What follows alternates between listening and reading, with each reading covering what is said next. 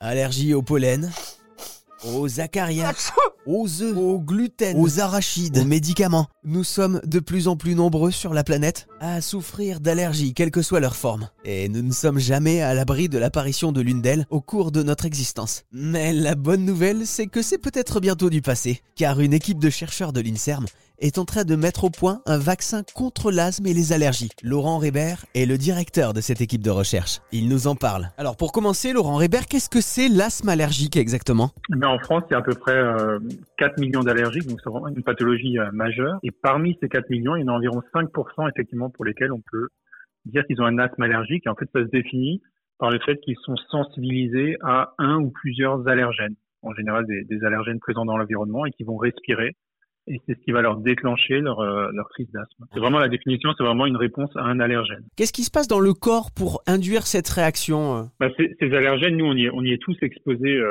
de manière permanente. On parle par exemple des acariens ou des pollens.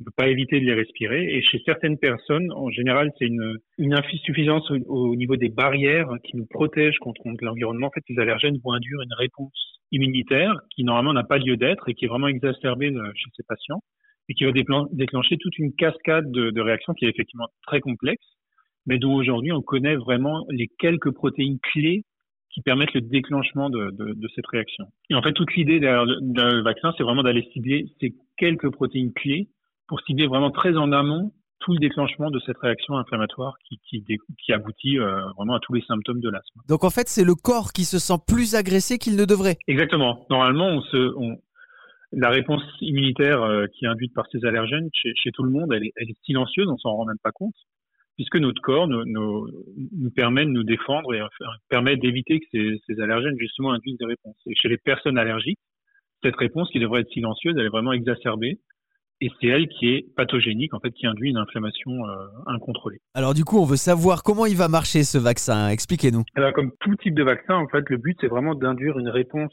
anticorps contre euh, la protéine contre laquelle euh, le vaccin est dirigé. En général, quand on pense vaccin, on pense à des pathologies infectieuses et donc des anticorps dirigés contre, par exemple, des bactéries ou des virus. Ici, bien sûr, en cas d'allergie, on ne parle pas de, réponse infectieuse. En fait, là, les anticorps vont être dirigés contre une protéine du soi, en l'occurrence deux protéines du soi, qui s'appellent IL4 et IL13, qui, et qui sont responsables de la, de la pathologie dans l'asthme.